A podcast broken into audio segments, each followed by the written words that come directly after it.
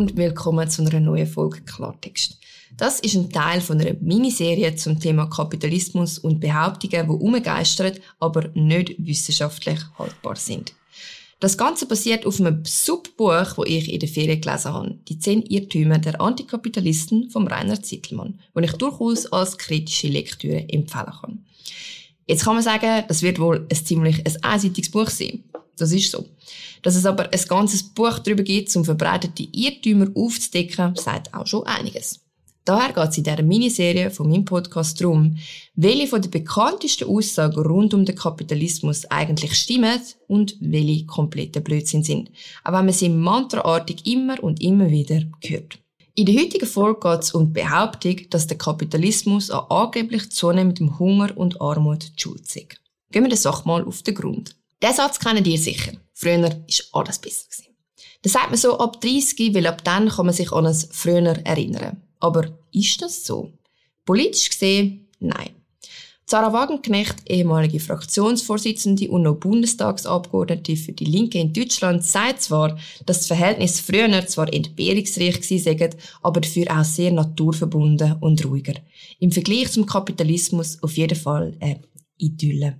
Um ein Leben an der Armutsgrenze im Vergleich zum heutigen Wohlstand im Kapitalismus als Idylle zu bezeichnen, braucht man vermutlich schon eine spezielle Art von Humor. Armut ist nämlich nicht durch den Kapitalismus entstanden. Im Gegenteil. Armut hat es leider immer gegeben und hat über Jahrtausende das Leben von einem Großteil der Weltbevölkerung geprägt. Wie es Zittelmann sagt, Armut hat keine spezifische Ursache. Wohlstand schon. Viele Menschen glauben, erschreckend viele Menschen, der Kapitalismus sei für Armut verantwortlich. Aber wenn ich euch frage, an welche Hungersnot ihr euch erinnern könnt, dann kommt euch ziemlich sicher keine in den Sinn.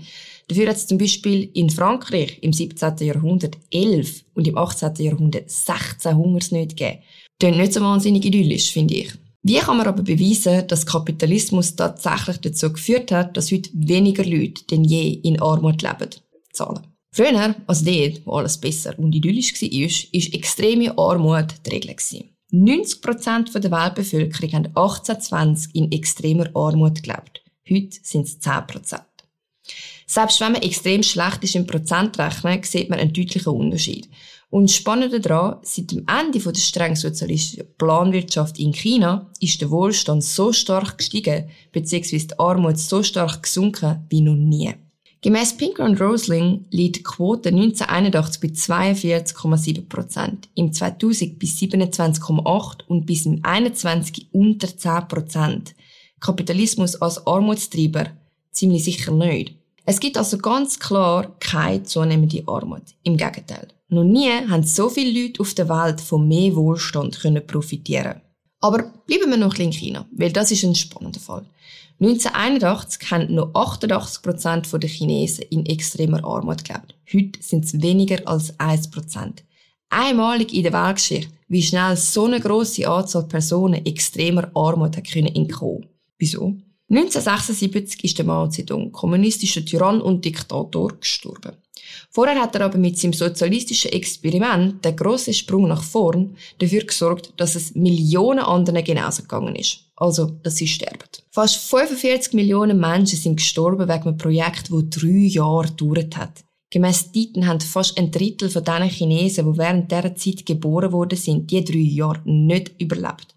Das ist Wahnsinn. Aber von dem lernen wir in der Schule nichts. Sarah Wagenknecht offenbar auch nicht, sonst würde sie das nicht unbedingt als naturverbunden und idyllisch beschreiben. Ein sozialistisches System will nämlich ausschließlich Staatseigentum, also kollektives Eigentum und kein Privateigentum. Demgegenüber ist der Kapitalismus mit einer freien Marktwirtschaft natürlich der Teufel. China hat aber nach dem Tod von Mao gemerkt, dass es anderen Ländern offenbar besser geht und hat dann mit sogenannten Sonderwirtschaftszonen experimentiert. Zum Beispiel Shenzhen. In diesen Sonderwirtschaftszonen, wo mit kapitalistischen Wirtschaftsformen können experimentiert werden, hat sich bald gezeigt, das funktioniert einiges besser. Das heißt, weniger Armut, weniger Hunger und vor allem mehr Investitionen. Heute gehört Shenzhen zu den Top 3 Städten in China, was pro Kopf Einkommen angeht. Die anderen zwei sind Hongkong und Macau. In China sieht man ganz klar, dass in diesen Provinzen, wo das grösste Wirtschaftswachstum zeigt, die Armut am stärksten zurückgegangen ist. Und die Wachstumsrate ist dort am grössten, wo private Unternehmen die grösste Rolle spielen. Das sage nicht ich. Das ist Wissenschaft. Das Beispiel von China zeigt auch, ein steigendes Wirtschaftswachstum führt zu sinkender Armut. Das erklärt auch, warum trotz Milliarden an Entwicklungshilfe Länder nicht aus der Armut kommen, weil ein System verantwortlich ist, nicht einfach nur Geld. Was wirklich gegen Armut hilft, ist mehr wirtschaftliche Freiheit. Das habe ich jetzt auch nicht erfunden, sondern ist gemäß Moyo recht eindrücklich wissenschaftlich beleidigt. Zwischen 1970 bis 1998 ist die Armut auf dem afrikanischen Kontinent von 11 auf 66 Prozent gestiegen, obwohl das die Zeit mit der höchsten Entwicklungshilfezahl war. Geld verteilen führt also nicht zu mehr Wohlstand, wenn das System keinen Wohlstand für alle ermöglicht, sondern nur für eine kleine Oberschicht. Kapitalismus funktioniert nur mit Privateigentum. Und in Staaten, wo Privateigentum und Wettbewerb nicht zugelassen wird, kann auch Geld allein nicht zu mehr Wohlstand führen. Und ja, auch in unseren Breitengrad gibt es Armut. Nur weil wir im Kapitalismus leben, heißt das nicht, dass wir alles Milliardäre sind. Und nur weil dank dem Kapitalismus heute deutlich weniger Menschen in Armut leben müssen, heißt das nicht, dass das Problem für alle behoben ist. Es heißt nur, dass der Kapitalismus das Wirtschaftssystem ist, wo, seit wir zurückrechnen können, am meisten Wohlstand für die meisten Menschen gebracht hat. Wenn man in unseren Breitengrad von Armut redet, muss man immer von absoluter und relativer Armut unterscheiden. Das heißt, dass jemand, der in der Schweiz an der Armutsgrenze lebt, in Bulgarien vielleicht ein Gutverdiener ist. Die Europäische Union rechnet darum mit einer Armutsgefährdungsgrenze von 60% vom Medianlohn vom jeweiligen Land. Das heißt, wer ein deutlich tieferes Einkommen hat als der Medianlohn, ist armutsgefährdet. Das heißt aber auch, dass es nie keine relative Armut kann geben, weil es wird immer im Vergleich Menschen geben, die weniger haben. Für das brauchen wir funktionierende Sozialwerke, die in solchen Situationen da sind. In der Schweiz sind 15,4 Prozent der Bevölkerung armutsgefährdet. Was ein Wert ist, der mich doch auch überrascht hat. Die Lebensunterhaltskosten in der Schweiz gehören aber auch zu den höchsten der Welt. Was bedeutet das? Kein System auf dieser Welt kann Armut ausschliessen. Es wird immer Menschen geben, die unter Armut leiden müssen. Es ist aber ganz klar wissenschaftlich bewiesen, das System vom Kapitalismus ist nicht ein Treiber für Hunger und Armut. Im Gegenteil. Zu keiner anderen Zeit haben so viele Menschen außerhalb von extremer Armut können leben. Leider redet man über das nicht in Schulen. Und ich kenne ganz viele Menschen, die heute noch das Gefühl haben, früher sei alles besser gewesen.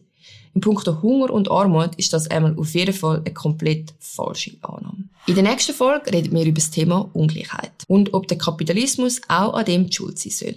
Wenn ihr euch für noch mehr Themen rund um Politik und Kapitalismus interessiert, dann schaut doch auch mal bei unseren anderen Podcasts vorbei. Ich freue mich auf jeden Fall auf die nächste Folge dann.